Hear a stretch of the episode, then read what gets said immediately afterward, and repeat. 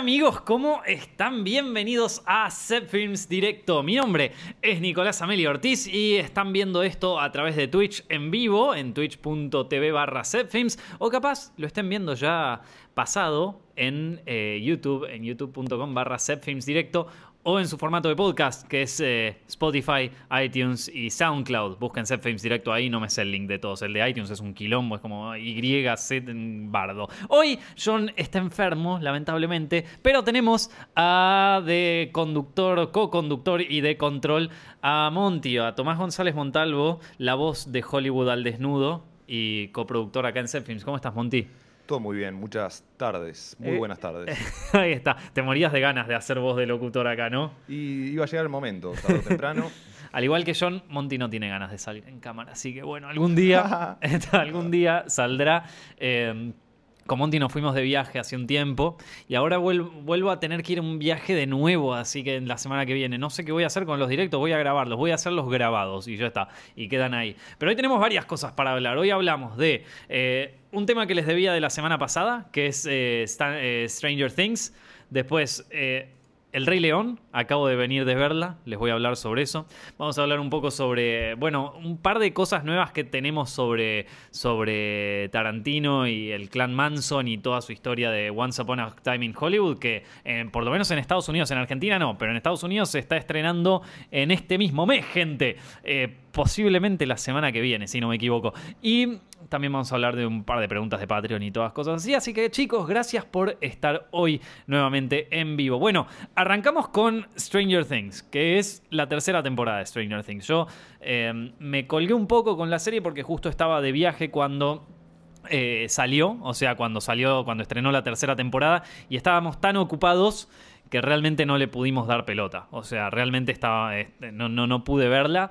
Y así que la vi ni bien llegué. Y bueno, la verdad que ya es una tradición en el canal. Yo me acuerdo que cuando salió la primera temporada de Stranger Things, creo que fue un. Zepfilms fue uno de los primeros canales que habló de la serie, y como que dijo, loco, esta es la que se viene. Eh, y después, obviamente, se convirtió en lo que se convirtió, ¿no? O sea, fue una bomba nuclear que hizo estallar todo, al punto donde muchos ya nos saturamos de Stranger Things, de decir como, bueno, basta, loco. O sea, como. eh, pero la primera temporada hablamos y, y para mí sigue siendo la primera temporada una de las mejores series que sacó Netflix, una de las mejores temporadas, por así decirlo. La segunda temporada ya bajó un poco. Un, poco los, los ánimos, o sea, no dejó de estar buena. Le hicimos un toma 2 acá en Zepfilms, también hubo review de todo. Y ahora salió la tercera. Y la tercera, bueno, eh, es como los mismos personajes, pasa algo muy similar a las anteriores. Es como que en Hawkins, ahí en ese pueblo de Hawkins, ya. Eh, loco, cierren de una vez ese portal, ¿viste? O sea, no aprendieron ya en las dos temporadas anteriores que había que cerrarlo y cerrarlo de una buena vez. No. Parece que ahora vienen unos rusos que los quieren volver a abrir, ¿viste? Eh, entonces crearon una base secreta eh, allá mismo en Hawkins, donde lo están abriendo para, no sé, crear armas rusas mortales, ¿viste? Eh, lo, lo- bueno, como en todas las temporadas de Stranger Things, es como que está, hay, una, hay una dosis importante de homenajes a, las, a todas las películas y series de los años 80, ¿viste? La, primera de Stranger Things tenía como un homenaje particularmente fuerte a las películas de Steven Spielberg y no solamente las películas que él dirigió, como E.T. o, bueno, Encuentros cercanos del tercer tipo, sino también a películas que él produjo, como Poltergeist o también Los Goonies, ¿viste? Que se notaba mucho, o sea, estaba muy, muy presente. En la segunda temporada también empiezan a incluir algunas eh, a- como algunas eh, reminiscencias o algunos homenajes a películas ya de terror, ¿viste? O sea, películas de terror, medio está La Cosa, está eh, algunas pelis así más de los 80 de... mm, eh, de añ- años 80, pero, pero ya más ligado al, género de ciencia ficción y terror, eh, y ya un poco también de serie B y de cosas así. Es como que los directores empiezan a jugar un poco con eso. Y ya en esta se empieza a agregar otro nicho que estaba muy de moda en los años 80. Nosotros ya lo terminamos de editar, eh, el video de, mm, de historia del cine sobre el cine de los años 80 en Estados Unidos. eh, así que está muy bueno como revivir esas cosas. Pero bueno, se vuelve a instalar como una parte de... eh, lo que vendría a ser el cine de los 80, pero del lado más reganiano. ¿A qué me refiero con esto? A que Stranger Things 3 muestra como un costado del cine que de- del cine y de, la, y, de las, y de la cultura pop de aquella época, que está más del lado que le gustaba a Ronald Reagan, el presidente. Ronald Reagan, el, actor, no, el presidente de los Estados Unidos de aquel momento. Que era como la vuelta a esto de un Estados Unidos más American Dream, eh, las películas de... eh, bueno, en Volver al Futuro se nota mucho esto, ¿no? Como el amor a alguna época de los años 50 que después fue destruida totalmente con eh, la llegada de los años 60, la contracultura, los movimientos de Martin Luther King, todo. Eh, bueno, y ni hablar después de la guerra de Vietnam, los años 70, es como que destruyeron ese sueño americano. En los 80, como que bajo la presidencia de Ronald Reagan, se empiezan a instalar de nuevo esta vuelta al sueño americano. Y eso también se nota en las películas. Eh, una, bueno, muchas de ellas son, por ejemplo, las de Sylvester Stallone, ¿no? O sea, desde Rocky 4. Bueno, Rocky 4 es como la más. La que, más, la que más lo pone desde el lado político, ¿no? Donde están los soviéticos que son los malos y, Iván Drago y Rocky que, que son que es como los buenos y los valores americanos, ¿viste? Y por otro lado tenés a eh, otras películas que, que muestran esta eh, esta onda, Volver al Futuro, después eh, capaz que, a ver qué otras películas más, pero bueno, casi todos los 80 están muy a tono con esto y, y de alguna manera es como una, un- una visión más nostálgica, ¿no? Que se ve, que creo que a los Duffers acá lo empiezan a buscar e- esa, esa nostalgia y esa onda cincuentera que no estaba eh, en las películas anteriores. De hecho, hay un personaje que es fanática del, del- sueño americano, que es la, la hermana de, de uno de los personajes, no me acuerdo ahora el nombre, la chiquita. Eh, y entonces... eh, es como que, bueno, se, se empieza a destacar esa parte del cine, de la cual yo particularmente no, so- no es como mi parte favorita de, de los, de los años 80 en el cine. Entonces es como bastante, o sea, qué sé yo, tenés a, lo- a los soviéticos que son los malos, viste, toda la conspiración soviética y toda esa historia que... Bueno, nada, o sea, pertenece mucho a esta época. El color está mucho más realzado en esta película, en esta serie, que está bueno eso porque es como, o sea, lo, lo- tenés como mucho más eh, potente todo lo visual que tenías en las temporadas anteriores, que eso está buenísimo, o sea, que a, mí me encantó la verdad, eh, en- la, la- adhesión del, del, ma- del mall, de este shopping donde van los chicos a comprar ropa y donde Eleven tiene toda una escena ahí comprando ropa y, y consumiendo básicamente, de nuevo, todos los, lo- los valores de, de Reagan de aquel momento. Eh, bueno, ella en- está, está como todo, todo lo visual de las temporadas anteriores está llevado a como algo copado, no sé, a mí me gustó. Ahora, de las tres temporadas eh, es como la más floja en cuanto a historia y yo creo que no es un problema tanto de la historia en sí, porque la historia es interesante, ¿viste? O sea, no, no, no es que te aburrís. El problema es que se crean eh, muchos personajes que en las primeras dos temporadas tenían un protagonismo muy fuerte, en esta temporada ya lo pierden. El caso más emblemático de ellos es Will, que antes era como el secuestrado y ahora es como un personaje más que no saben muy bien para dónde llevarlo. Eh, eh, lo mismo con la mamá de Will, que antes era como la madre en busca de su hijo, ahora es simplemente una mujer eh, medio borderline ahí buscando como, co- o sea, eh, nada, tratando de eh, resolver un misterio a los gritos, básicamente, ¿no? O sea, es como el, el arco que le hicieron a la mamá de Will que, digamos, como que la nerfearon, ¿viste? o sea, venía, venía con, un arco súper interesante y acá es como que, bueno, lo rebajaron, ¿viste? Lo diluyeron, lo convirtieron en medio un estereotipo de ella misma. Y, no, a mí me parece que en ese sentido no mejoró. Eh, la historia en sí hubiese funcionado mucho mejor si era una película, porque hay un montón de subhistorias, subtramas, que realmente no, no se desarrollan, o sea, sí se desarrollan, pero son engorrosas sobre todo en los primeros capítulos. Los primeros capítulos de Stranger Things 3 son aburridos, o sea, son lentos, te, te- te aburren y, y no te... No te no te llenan tanto como en la, en la primera temporada. Vos ves el primer capítulo y ya estás adentro, ya decís como, sí, loco, yo quiero ver esto toda la serie. En esta es como, bueno, me voy a bancar el capítulo 4 pero porque es esto y porque, bueno, ya está. Después los otros cuatro capítulos ya empieza a agarrar ritmo, ya empiezan a aparecer algunos personajes más interesantes, eh, se empiezan a generar relaciones entre personajes más interesantes. Una de las más interesantes de todas que la, la- bueno, la, quiero comentar más tarde porque ahora, ahora lo van a ver. Pero eh, otra de las más interesantes es la de mm, la del espía este ruso que eh, se, se junta en la como en la búsqueda ahí de, de- los chicos y de toda esta conspiración. Después eh, está, bueno, no, tiene, tiene algunas cosas buenas. Eh, el, el tema principal, creo yo, es, el, es como que ya, bueno, nada, hasta llegar al punto interesante, perder cuatro capítulos ahí en esa historia es como muy, es mucho, la verdad, es mucho y, y no sé cuánta gente perdonaría eso comparándolo con la anterior. Obviamente todo el mundo lo perdona y ya fue, lo ves y te gustó y ya está. Pero, pero bueno, es, es intenso, hay que bancarse esos primeros cuatro episodios. Em, Después, nada, un par de historias que es como que. Por, por- una, una cosa que, que, No sé. e- Es como que en general. eh, Ya, ya hay una, una review como más, más intensa que, que se va a publicar en Zepfilms probablemente mañana.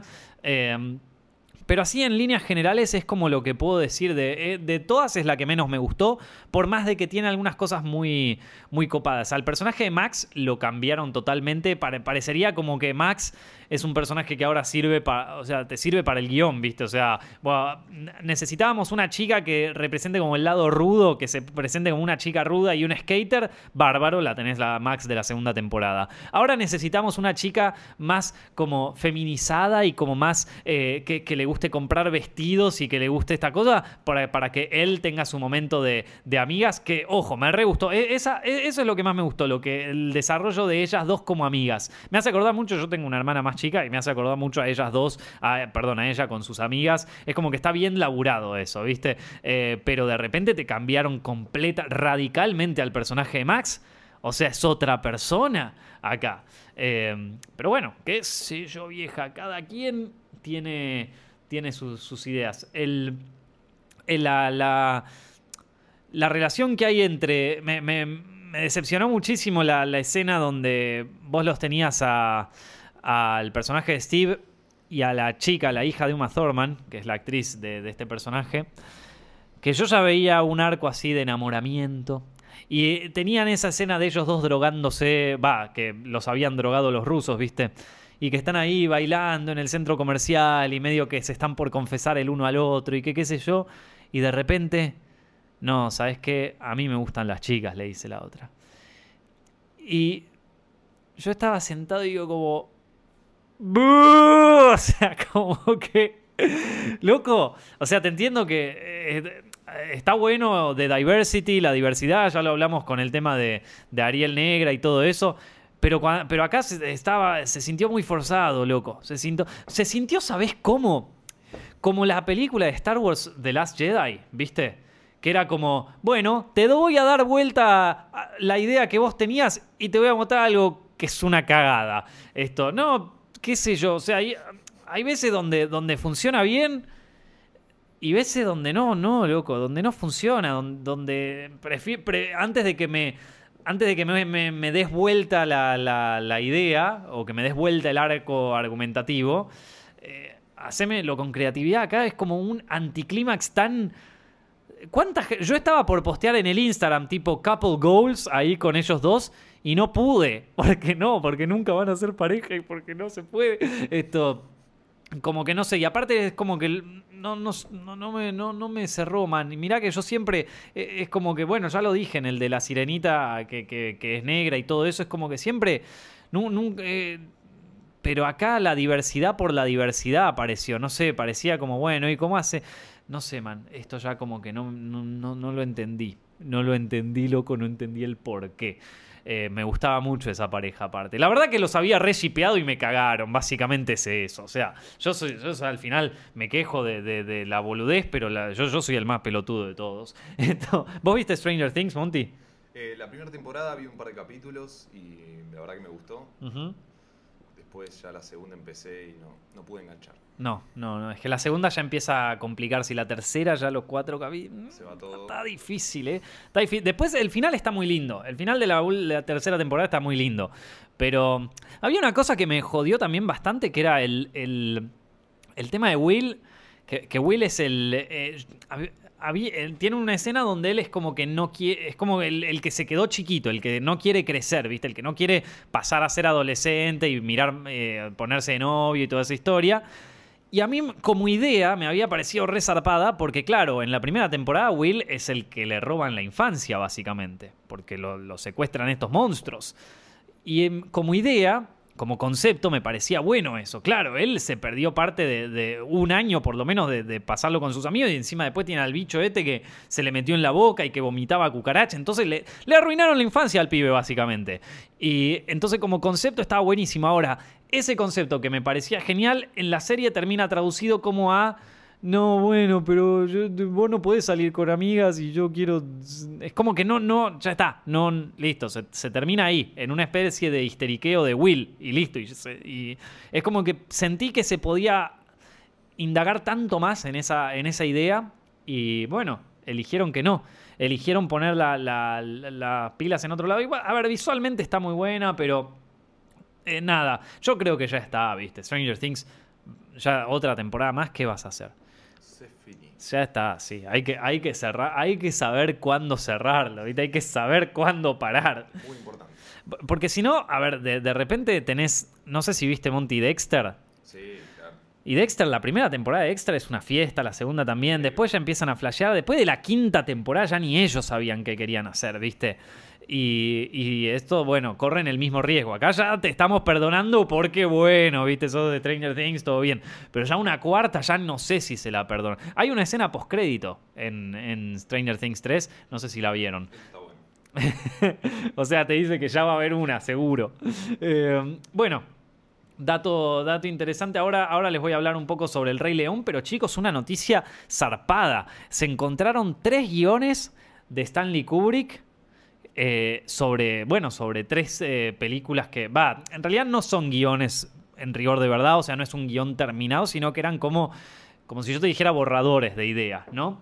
Eh, los tres tienen mucho que ver con la vida en, en pareja, la vida en, parejas casadas. El primero que se encontró se llama Married Man, o sea, hombre casado, y, son 35 páginas con anotaciones escritas a mano por Kubrick. Después había otro que se llama Jealousy, que son 15 páginas, no, 13 páginas con material escrito y que parece que eh, este no era tanto un guion, sino que era como una, bajada de ideas, ¿viste? De Kubrick, que hablaba sobre el resentimiento y los celos en una, en una pareja.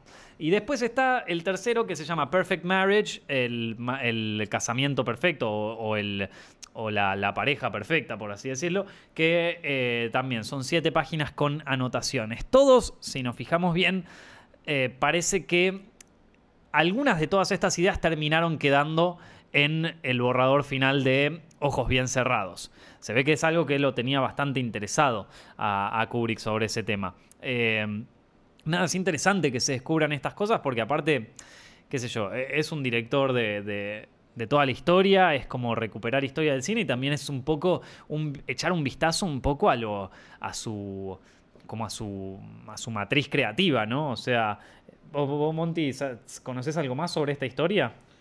Em, Kubrick no es muy conocido por los guiones, ya que siempre escribía con diferentes tipos de personas, ¿no? Para, para guionar Hmm. las películas.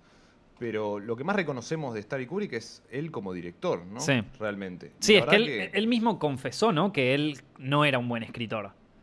No, no, él lo ha confesado, claro. Él era un director, digo, es... Hoy sí. pensamos en un director de cine y aparece Kubrick en el top 5, Hmm. por lo menos. Sí. ¿No? Y así que está muy bueno esto de que encontraron unos nuevos guiones, pues de alguna manera nos meten en el proceso creativo de él, ¿no? En lo que tiene que ver con el tema de las relaciones humanas, se ve que, bueno, el tema de la infidelidad para él era muy importante. Claro, ¿a vos cuál es tu pérdida de Kubrick favorita? ¿O alguna de tus favoritas? Y posiblemente la naranja mecánica. La naranja. Es que la naranja es la primera que ves de Kubrick. Es como lo. lo- y, y te la flashea. Yo cuando era adolescente y la veo por primera vez, esa flashé. O sea, estuve en. Increíble. en- Bueno, en- traumó, ¿Eh? ¿A vos te traumó? Mal, obvio, la ¿Cómo? escena de el- la leche, que van ahí a tomar leche, y la escena en que le abren los ojos y lo hacen ver todas esas imágenes, esa escena es tremenda. Yo hace mucho que no veo la naranja mecánica. Hace mucho tiempo. Pero me acuerdo de la primera vez que la vi. Fue cuando, cuando tendría, no sé, 16, 17 años que me había empezado a interesar el cine. Y, y ya arranca con boom, esa, esa música ahí de. eh, eh, toda como con, con sintetizadores y los. Es una, es una película muy buena para empezar a. fla- O sea. Porque de todas maneras es bastante digerible por el público general. O sea, vos podés mostrárselo a un amigo que capaz no mira nada de cine y el tipo. La, la- o sea, no es como mostrarle Eraserhead, ponele. No, entonces. eh, pero como la flashé. nada, después, o sea, eh, el resplandor. la gente que, le gusta, que no le gusta mucho el cine tampoco es muy amigable con David Lynch. No, Eso es verdad. pero David Lynch es un amor. ¿Por qué? ¿Cómo no lo puedes querer?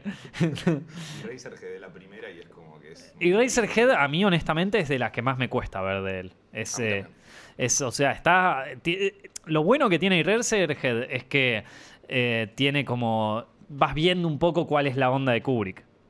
Sí. Pero él se convierte en Kubrick después de Blue Velvet. David Lynch. Eh, perdón, en David Lynch, ahí está. Eh, de- después, de, después de Blue Velvet, el tipo, de hecho, vos en, en el detrás de escena todavía el tipo no tenía el hopo, no tenía el, o sea, su característico David Lynch, su David Lynch se creó después de Blue Velvet. Vamos, Twin Peaks también. en Twin Peaks, claro, o sea, en Twin Peaks ya empieza a ser, ya empieza a ser él. Ya es, eh, pero bueno, eh, y después de Kubrick otra, después él también tiene esto, bueno, el Resplandor, a mí siempre me encantó el Resplandor. Hay, hay, hay posiciones encontradas sobre el Resplandor. El primero que tiene posición encontrada sobre el Resplandor es el eh, Stephen King, que odió esa versión del Resplandor. La odió al punto de que hay otra versión del Resplandor. Yo no sé si la viste, man. Que mm, el, el- el tipo hace. O sea, el tipo hace. eh, hay- no, no, no está dirigida por Stephen King, pero Stephen King dice que es como la mejor adaptación de, de la novela y era lo que él realmente pensaba. Era una miniserie o era como una serie cortita y no está tan buena, ¿eh? No, tiene algunas ideas que están buenas, pero el resplandor de Kubrick le pasa el trapo. Que no le gustó por un tema de fidelidad y no Y, sí. reconocer que al fin era una película también. Con todo el lenguaje Claro. cinematográfico que punto es muy distinto. Sí, sí, es que de hecho vos lees el libro del resplandor. ¿Vos leíste El Resplandor, el libro? No. El libro del Resplandor es muy distinto de la película. Más como, como muchos libros, ¿no? Pero, pero es como que yo me imaginé. Conociendo, conociendo la literatura de Stephen King, medio que me imaginé que iba a ir por otro lado, pero eh, en serio que va por otro lado. O sea, es como que las cosas que decide destacar Kubrick en la película son muy distintas a las que se destacan o a las que le pone énfasis King en el, en el libro. Eh, igual está buenísimo porque es como leer otra mirada del, del mismo tema y, y, no es que estás viendo una adaptación pedorra, o sea, perdón, una obra original pedorra como, como o, que es ampliamente superada por la versión cinematográfica. Estás viendo un, estás leyendo un re libro, o sea, está, está buenísimo. Entonces, nada, eh, es importante ver a Kubrick, gente, es importante. Después que... Acá, acá comentan 2001 también. 2001.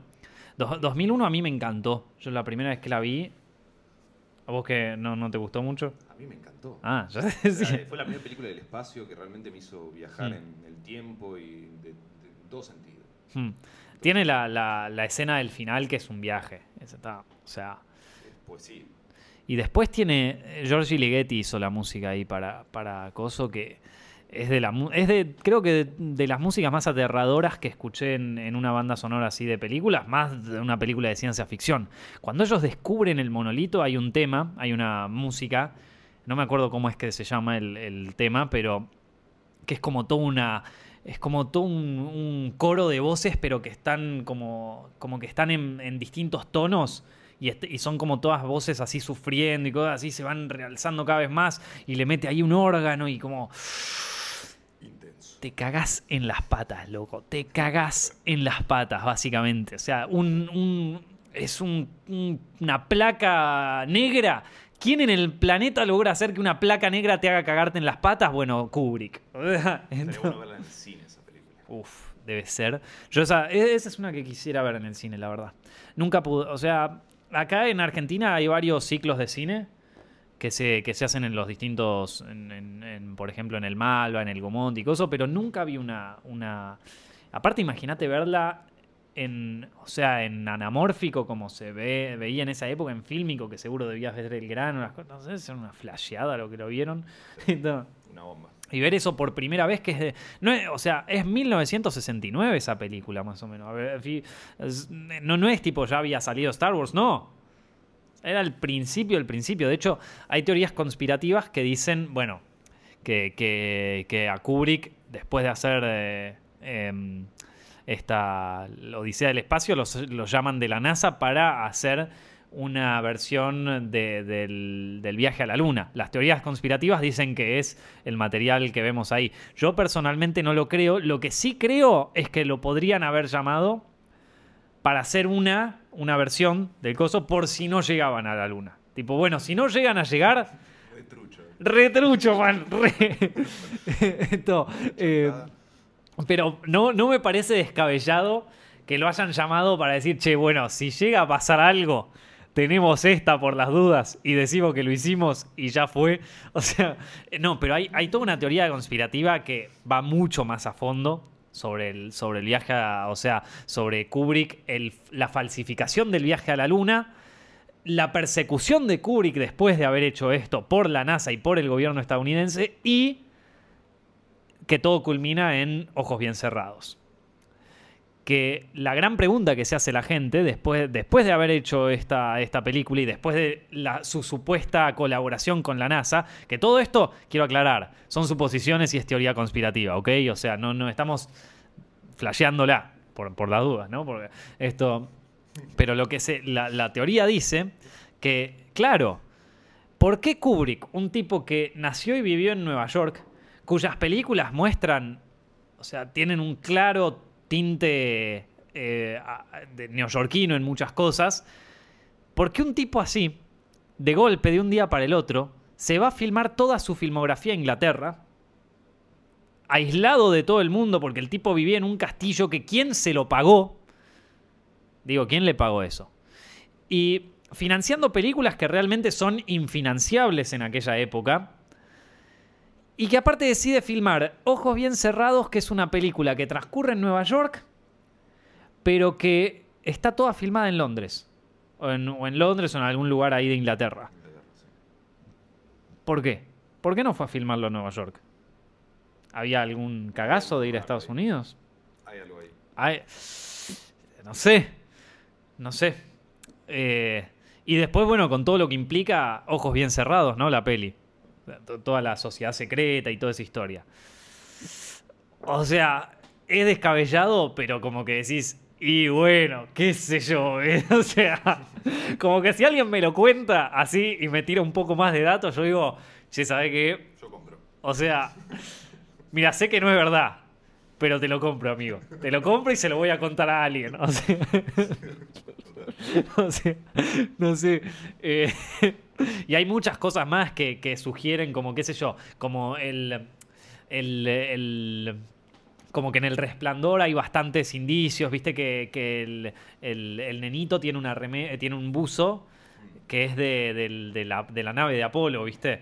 Eh, Pequeño detalle. pequeño detalle. Hay como cosas ahí tiradas que, bueno, que vos decís como, bueno, capaz que cualquiera, ¿viste? Son todas coincidencias y... pero, pero, andás a ver, uno nunca sabe, qué sé yo, Kubrick, ¿eh? Los misterios de ahí detrás de, detrás de un director que de por sí era bastante misterioso. Hay muy pocas entrevistas a Kubrick, de hecho casi no hay ninguna.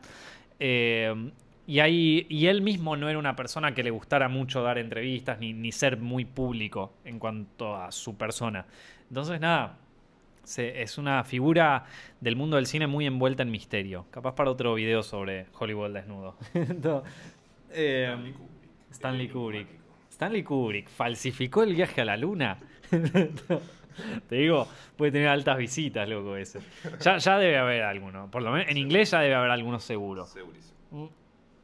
Pero bueno, eh, así que bueno, eh, eso son lo- sobre Stanley Kubrick. ¿Vos sabías algo que querías agregar, Monty, de ahí? Eh, no, personalmente decir que me encantan las películas que hace. Ah, Hay otra película que se llama Barry Lyndon, que está muy Sí. buena también, que se recomiendo. Son películas largas en general, pero Dura como cuatro horas Barry Lyndon. sí, es eterna. Mm, Pero viajas en el tiempo, es, viste, bueno, es una experiencia total. sí, una experiencia así. Yo me acuerdo que la tuve que ver, la vi, la tenía, la tenía en, en un verano, hacía mucho calor y la vi en dos sesiones seguidas. Porque la primera, o sea, la- eh, se, ha- se había hecho muy tarde. Me quedé dormido, la vi de nuevo después más tarde y después la volví a ver otra vez completa, así en toda su extensión, pero mucho más adelante. Tremenda peli, Barry Lyndon. Sí, sí. Así que bueno, Stanley Kubrick, gente. Después, eh, bueno, eh, película que sale esta semana, El Rey León. ¿Quieren que hable un poquito sobre El Rey León? Voy a hablarles sobre la peli y poco de impresiones sin spoilers, aunque no hay mucho para spoilear. Ahora les voy a contar por qué. Eh, ¿eh? Pero. eh, El Rey León es una película nueva de, live action. Es en realidad toda, toda en CGI, toda en imágenes generadas por computadoras. Es de Disney. El director es John Favreau, que la verdad que a mí me tenía bastante entusiasmado. Porque John Favreau es el director también de la adaptación live action de El libro de la selva. Que para mí, de todas las live action, es la mejor y por lejos. O sea, es una película que a mí me gustó. Honestamente, me gusta más que la original, ¿eh? Y yo sé que es como fuerte decir eso porque El libro de la selva es la última que, que en la que Walt Disney estuvo involucrado. Tiene sus cosas y todo. Pero a mí personalmente, si ahora mismo me preguntás, che, ¿cuál de las dos querés ver? El libro de la selva. El Rey León es una, es una película de, bueno, de 1994 que para mí es una obra maestra. Es de las mejores películas de Disney que hizo en su historia. O sea, es un eh, Hamlet, obvio, pero es de, de- es de las mejores historias, una, una película que la puedes ver millones de veces y te vas a seguir emocionando. Un score de la reputísima madre hecho por Hans Zimmer que, que rompió todo. Esto, no, Hans Zimmer no es, es eh, Hans Zimmer o Howard Shore. ¿Me averiguas eso? Que es- estoy casi seguro que es Hans Zimmer, eh, pero por las dudas. Eh, y después, eh, al final no era ninguno de los dos, ¿viste? pero bueno, yo tengo ese tema con, con la música. Zimmer. Ahí está, sí, era Hans Zimmer con colaboraciones de Elton John también. Esto, una paleta de colores nunca antes vista, una historia, eh, bueno, la historia ya lo dije. E- es una, realmente una obra maestra de la animación, del cine y de las historias en general. Eh, una película que a mí particularmente me, o sea, nada, es, eh, es una película que a todos nos llegó de alguna manera muy, muy fuerte. Eh, y la... O sea que no es una película que haya que sí o sí hacerla, es como querer hacer una remake del Padrino, ¿viste? O sea, no, no hace falta, man. Ya digo, una cosa es hacer una, remake de, qué sé yo, La Bella y la Bestia, que también es una obra fantástica, es increíble.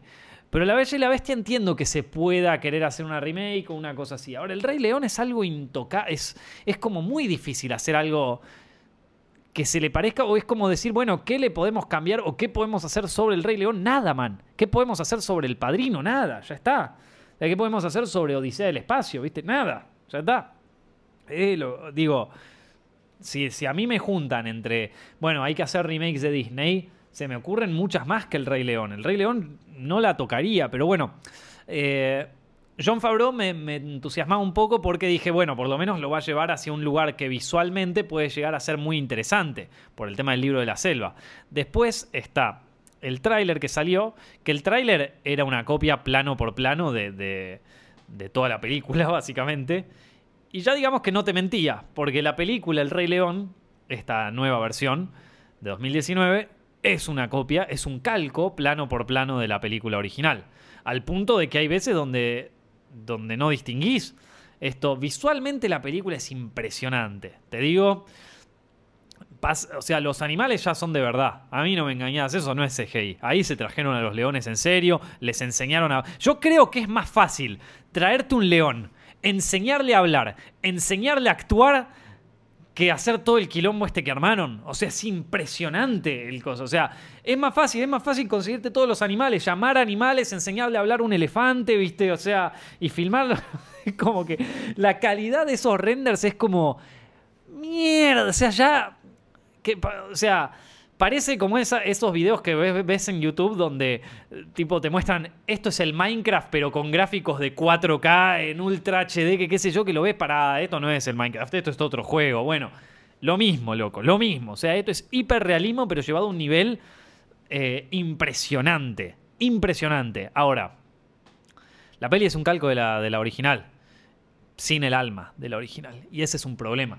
Eh, las voces está- están buenas, destaco especialmente la de Donald, Donald Glover, está también la de, la de Seth Rogen haciendo de Pumba, que es una fiesta, eh, Beyoncé haciendo de Nala también está muy bueno, eh, esto, pero la peli en sí, todo el tiempo, todo el tiempo, cada momento que pasaba yo sentía que estaba viendo una pantalla como un plástico y detrás estaba la película original. Entonces todo el tiempo, todo, yo me emocionaba porque escuchaba el score de Hans Zimmer y me salían las lágrimas, porque eh, lo escuchaba a James Earl Jones, que es la voz original de Mufasa y que usaron distintas grabaciones, y me emocionaba. Pero mientras veía la pantalla yo estaba diciendo, córranme estos bichos y pónganme la peli real, porque me estoy emocionando con eso, no me estoy emocionando con esa película. Y entonces, por un lado me puso un poco mal porque digo, bueno, claro, o sea, sí, visualmente es impactante y todo lo que quieras, pero me demostró que la peli está muy por encima. Todo ese nivel emotivo y todo eso, no, o sea, se nota que es una máscara esta película. Se nota que es una máscara de la película original y una máscara que, si bien vos podés decir, bueno, sí, pero eh, el CGI está mucho mejor hecho y está en 4K y cosas, a mí me gustaba más la otra. O sea, a mí me, ¿para qué le pusiste una máscara más linda una que, que- que tenía su, su, su- detalle y sus cosas artesanales y lindas que esta nunca lo iba a lograr? Hay dos cosas que me hicieron, que viendo esta película, me hicieron recapacitar sobre la original y me hicieron quererla más. O sea, me hicieron como que, que, que la extrañe más mientras la estaba viendo. Una de ellas es los personajes.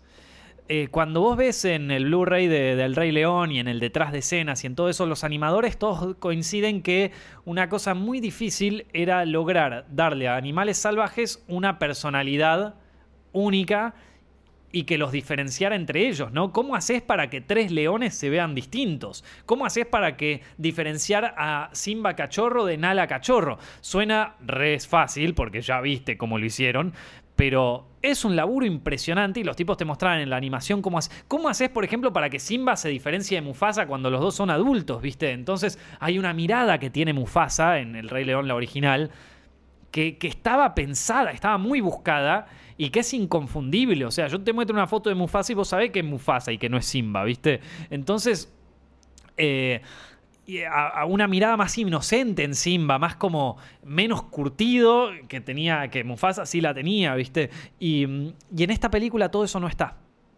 Entonces te hace apreciar más la original. Decís, ¿dónde está toda esta emoción? ¿Dónde está la mirada de Mufasa? En esta peli, lo lamento, man. O sea, lo hiciste súper bien, pero no está la mirada de Mufasa.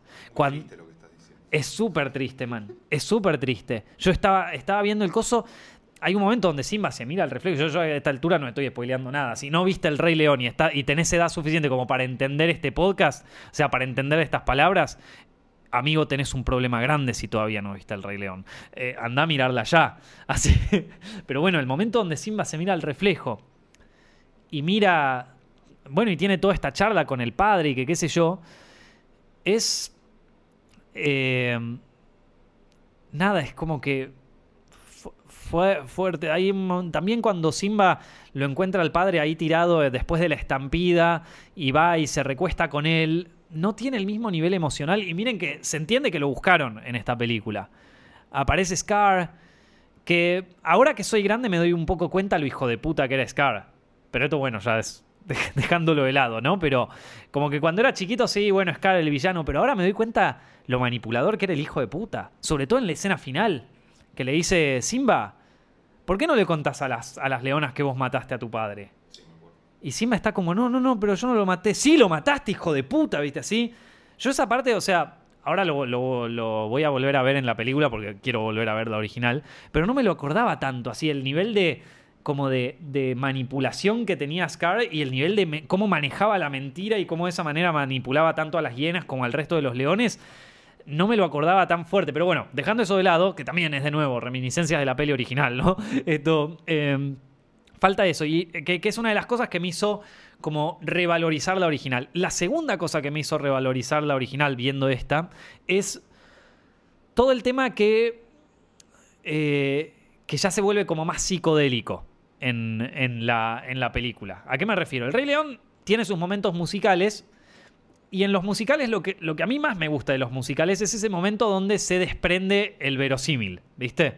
El momento en donde pasamos de lo que es el verosímil, la jungla y lo real, a de repente una visión un poco más psicodélica y las plantas tienen otros colores. Esto no está en esta película. En el Rey León original, por ejemplo, en, eh, Quiero ya ser el rey, la que canta Simba al principio para perderlo a Sasu, eh, hay un momento donde él se eh, o sea, cuando le dice, yo no lo creo así, salta, salta sobre una roca, ¡pum! Cambian todos los colores y se vuelve como todo, o sea, súper brillante y completamente donde los, mismos animales, el color de los animales, el color de los flamencos, eh, los elefantes, como que todo adquiere como un color y una vibra que, bueno, que lo transforma ahí de repente en un estado musical puro, ¿viste? Un momento donde Sasu aparece volando y dice como, ya está, si esto es la monarquía, yo me voy y y entonces eh, él está como volando ahí y el, y el, mar se convierte como en las rayas de una cebra que después lo patea. Es como que súper psicodélico eso. Y súper, bueno, digno de un musical. Y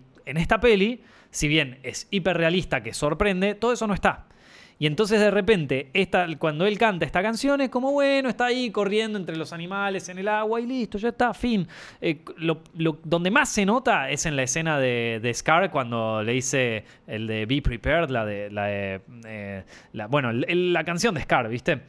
Que, que, está todo verde, ¿viste? Ahí todo, todo, como alusiones incluso al nazismo hay ahí, ¿viste? Y acá es como una cosa medio lúgubre, oscura. El cementerio de animales, vieja. El cementerio de animales en la, en la película es. O sea, es un lugar lúgubre y completamente fuera de la realidad. ¿Entendés que los tipos se encuentran con las hienas en la calavera de un elefante que más que un elefante parece un mamut del tamaño de esa calavera? Es gigantesca. O sea, yo no creo que esa, que esa calavera se, se, o sea, se condiga con un elefante en la vida real de lo gigante que era. Y, a mí, por lo menos, me impactó. Y en esta, el cementerio de animales, sí, se ven un par de huesos de elefantes, se ven un par de cosas. La bajada por la columna vertebral. Sí, la bajada por la columna vertebral, de vertebral, que tampoco se condice con es completamente irrealista, pero es inolvidable. Esto. Eh, y. Y en esta peli no, en esta peli es todo más realista. Está todo, todo muy eh, anclado en una realidad muy, muy fuerte que está impresionantemente bien hecha, pero que le saca el alma a muchas escenas. Se la saca, eh, la despoja de su alma. Así que nada, eh, la verdad es que tengo ganas de volver a ver la peli original del Rey León, eso seguro. hay cosas lindas que tiene la, la nueva.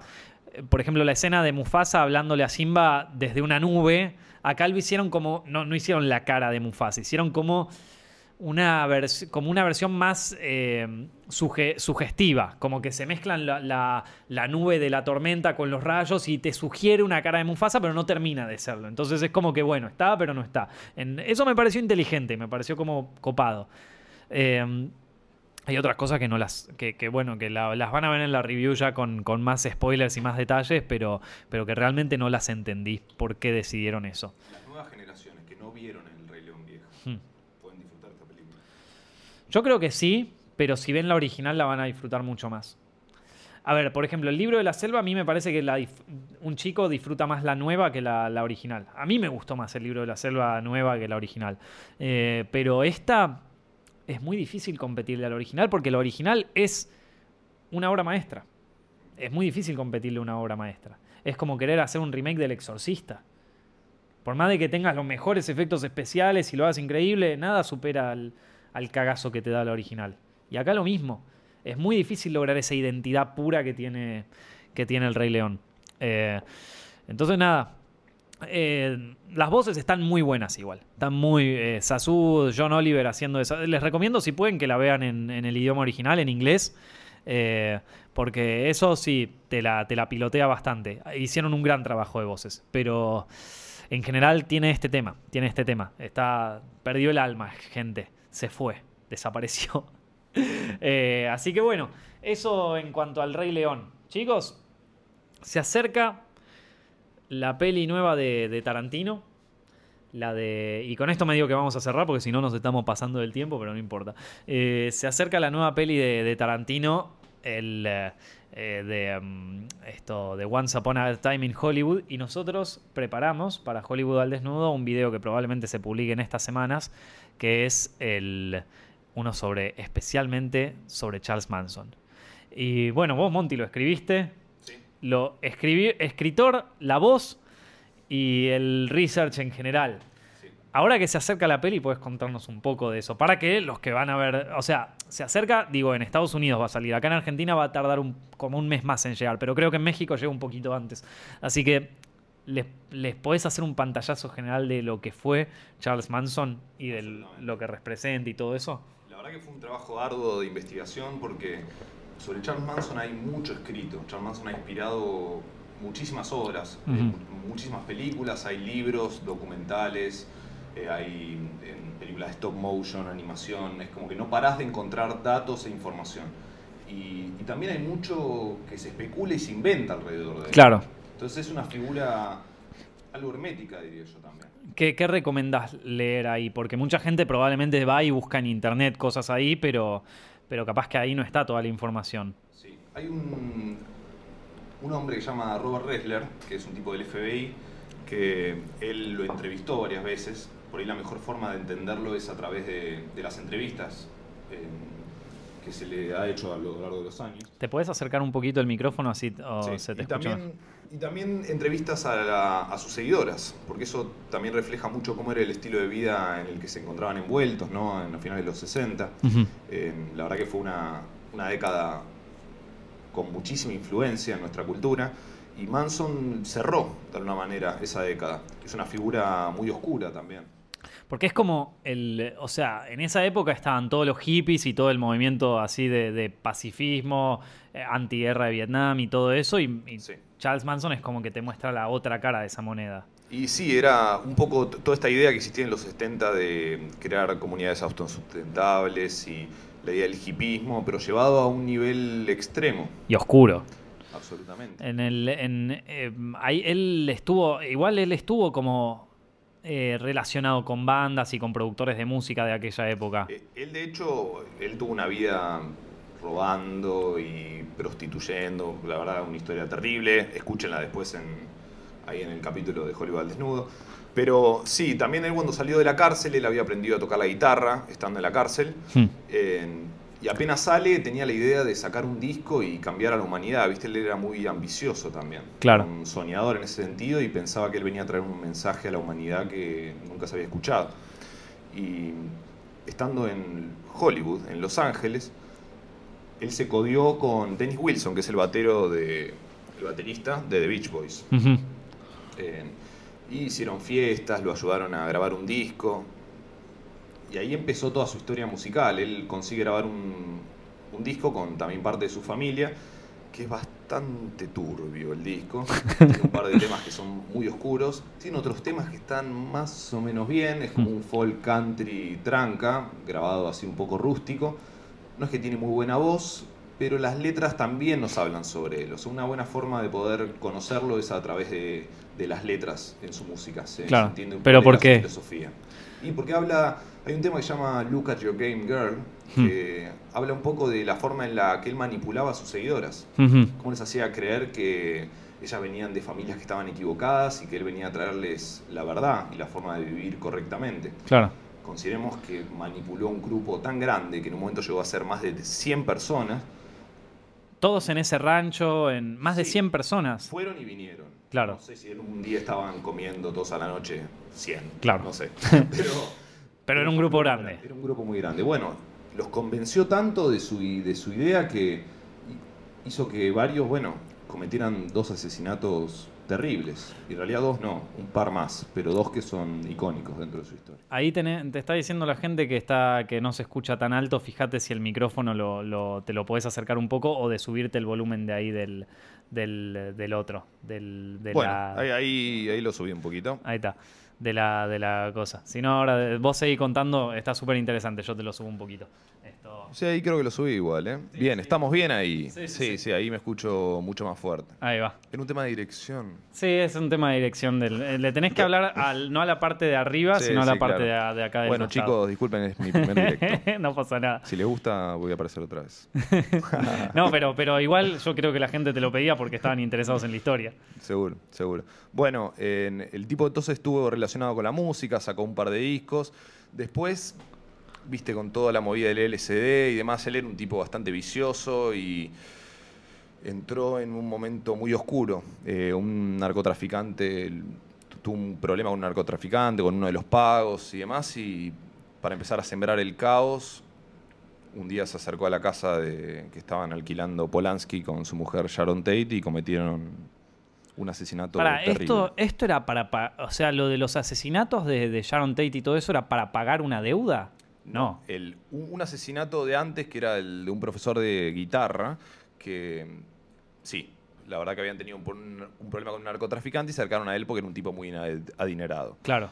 Pero después no. La realidad es que la casa de Sharon Tate y Polanski, eh, el dueño de esa casa era un productor que se había negado a seguir desarrollando un proyecto con Manson. Claro. Eh, entonces Manson, enojado al respecto, porque le había negado la onda, también se había enojado con Dennis Wilson, porque lo habían echado de la casa, porque había llevado enfermedades venéreas y había destruido autos y cosas. Eh, para, Dennis, claro, él estuvo parando en la casa de Dennis Wilson. claro, él los hospedó junto a su familia. Sí. Y esto, lo del ti- o sea, el, el- el- una vez que, o sea, él se la agarra con el, y a Dennis Wilson no le hizo nada después de eso. No le hizo nada, eh, lo amenazó una vez con matarlo, se dice que le dejó una bala apoyada en la almohada Claro. como amenaza. Eh, después, Dennis Wilson murió ocho años después de que Manson cayera en la cárcel. en Pero antes de que, o sea, antes de que... mm, hace un tiempo habíamos visto un poco sobre la historia de Ted Bundy acá en estos directos y qué sé yo. Y Ted Bundy es como que por distintas, distintas cosas es como que se fue como revelando su verdadera cara. Él hasta determinada edad era un tipo Entiendo. bastante como Normal. no- normal, bueno, No es el caso. ¿no? evidentemente escondía un lado muy oscuro, pero lo tenía como reprimido. No, claro. En- Manson estuvo encerrado en correccionales desde que tenía 10 años. Claro. Es un tipo que a los 32 años era analfabeto. Ah, no sabía. No. Eh, le hicieron un estudio de, para ver sus aptitudes mentales, su IQ, Sí. Y salió bastante alto, Hmm. considerando que era analfabeto. O sea, seguro era un tipo inteligente. Sí. No quiero decir bueno porque no lo era, pero inteligente Hmm. para ser analfabeto. Hmm. Pero había pasado toda su vida en correccionales, encerrado en prisiones, así, en diferentes lugares. La realidad es que estuvo conectado toda su vida con la delincuencia. Claro. Y bueno, al final de su historia eh, se elevó a niveles horribles. Ujú. Esto, eh, y entonces el asesinato de este millonario, él es como que ahí prueba lo que es usar a su grupo para asesinar gente. Sí. Y de ahí es como, bueno, empecemos con ese modo operando. O, o ya antes, eh, ya antes hay- había récord. al principio, o sea, cuando armó la comuna con todos sus seguidores, Mm. él cometía algunos robos, Claro. pero no trascendía desde ahí. Claro. Digo, él a lo largo de su historia no es que era un asesino, iba matando gente. Mm. Él era un delincuente que robaba. Claro. De última lastimaba, tiene un par de cargos por violaciones, pero no por asesinatos. Después, cuando junta a su grupo, en lo que marca el punto es este profesor de guitarra. Que ellos le van a la casa para robarle un par de sus cosas Sí. y después deciden matarlo y ahí empiezan la racha. Después Claro. caen de casualidad un poco a la casa de Polanski y Sharon Tate, porque en realidad estaban apuntando a Terry Melcher. Al, al per- que al al productor, este que no le había dado pelota. Exactamente. Y justo, bueno, estaba Sharon Tate con unos amigos que estaban volviendo a un restaurante mexicano y se encontraron con la familia Manson. Se la ellos estaban ade o sea, ellos volvieron y se los encontraron ellos adentro de la casa o no, ellos no, no, ellos acababan de llegar. Eh, lo del- la familia Manson cortaron los cables. Sí, cortaron los cables de y teléfono. Se metieron adentro de la casa y bueno, empezó la masacre. Hmm. Pero no los descubren por esto. No. de ya hecho, levantan el radar, obviamente. Claro, Pero sí. los descubren por otro asesinato. Por otro asesinato. También ellos lo que hacían era dejar marcas características Claro. en las casas donde robaban o mataban. Hmm. En- generalmente ellos buscaban que estas marcas se les adjudiquen a las panteras negras. Sí. Porque era un grupo bastante racista. Hay Ajá. que aclarar también. Digo, parte de este ideal Helter Skelter, que se habla de Manson, eso no lo no dije, pero Manson tenía una obsesión con los Beatles y sobre todo con el disco blanco. El disco blanco, White Album, hay un tema que se llama Helter Skelter, compuesto por Paul McCartney. Eh, dicen que es uno de los fundadores del punk, justamente. Eh, que bueno, Manson adopta este, adopta este tema e interpreta que parte de la letra estaba dirigida a él y su clan. En- entonces él en muchas casas deja Helter Skelter anotado con la sangre en, un- Hmm. en una puerta o en, la, o en la heladera. Diferentes marcas que hizo que después los investigadores entiendan que había como una conexión entre diferentes asesinatos y que posiblemente habían sido cometidos por el mismo grupo. Claro, y él se los adjudicaba, o por lo menos la pantalla era que eran los de los Panteras Negras. ¿Por claro, qué? porque quería acusar a los negros. Claro. Que general en esa época también eran los que más delitos cometían. Claro, es como el, tí- el típico, claro, el, el chivo expiatorio. Exactamente, exactamente. Pero le salió al final el tiro por la culata. Hmm. La verdad es que no lo descubrieron por los asesinatos igual, sino porque siguieron cometiendo crímenes. Eh, dos chicas en un momento del clan se abrieron por diferencias ideológicas y empezaron a generarse un montón de sospechas, pues se habían robado unos autos, al Mm. final hubo unas acusaciones también, un grupo de motociclistas que estaba asociado al clan fue defraudado por Manson y, y bueno, le, dio, le pasó la data a la policía. Claro. Y al final cuando cayeron al juzgado empezaron a reconocer todo. Hmm. Incluso una de las chicas, que fue la primera en ser descubierta, estando en la cárcel confesó haber sido parte de los crímenes y empezó a, a decir nombres. Hmm. Y bueno, todo se fue. Y ahí se, se cayó todo. Sí. Esto, mirá, y eh, bueno, después, o sea, nosotros fuimos a filmar unas cosas ahí a Los Ángeles. Claro que Vos sí. te empapaste de toda esta historia antes para hacer el, el- el documental de Manson ahí para Set Films. Sí, Y, y después viajás a Los Ángeles y lo ves. sí. O sea, ves los lugares donde No, pasó fuimos, em, fuimos a la casa, a dos casas en realidad que están relacionadas con Hmm. los crímenes de Manson. Una que había un portón lleno de cámaras de seguridad, Sí, muy sí. difícil, y la otra que también estaba llena de cámaras de seguridad. No vamos a indagar demasiado en... en- Pero eh, se sentía algo, la verdad, en el aire y realmente estando ahí nos damos cuenta de que son casas que quedaron marcadas dentro de Hmm. la ciudad y que de repente te ven con una cámara o mirando demás y se dan cuenta de que estás ahí por, por, Por eso. Manson. A mí la que más me, me flasheó cuando llegamos fue la de Cielo Drive. Y Ya, cami- caminar por esa callecita, Sí, o sea, la de, la de Polanski, ¿no? claro, sí. Esto. Es, es ya, es que no podés ver la casa real, o sea, porque no podés porque para verla tenés que cruzar un portón y seguir subiendo hasta bastante alto. sí.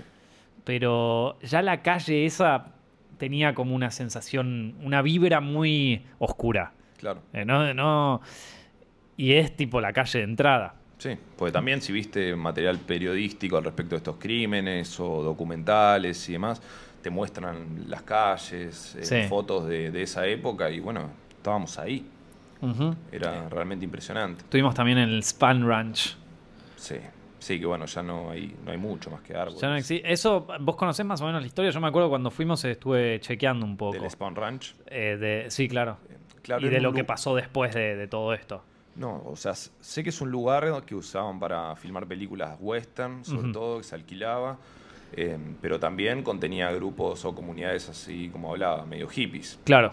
Ahí es donde se escondía Manson y, y gran parte de su banda y ahí es donde fueron descubiertos. Que de hecho es bastante lejos de donde ocurrieron los crímenes. Un amigo Sí, mío que, claro. que cuando yo volví, que él también estaba empapado del tema de, de Manson porque estaba escribiendo un libro sobre ese tema, me pregunta, che, ¿y la distancia? ¿Y qué tan lejos queda una cosa de la otra? Y qué sé yo.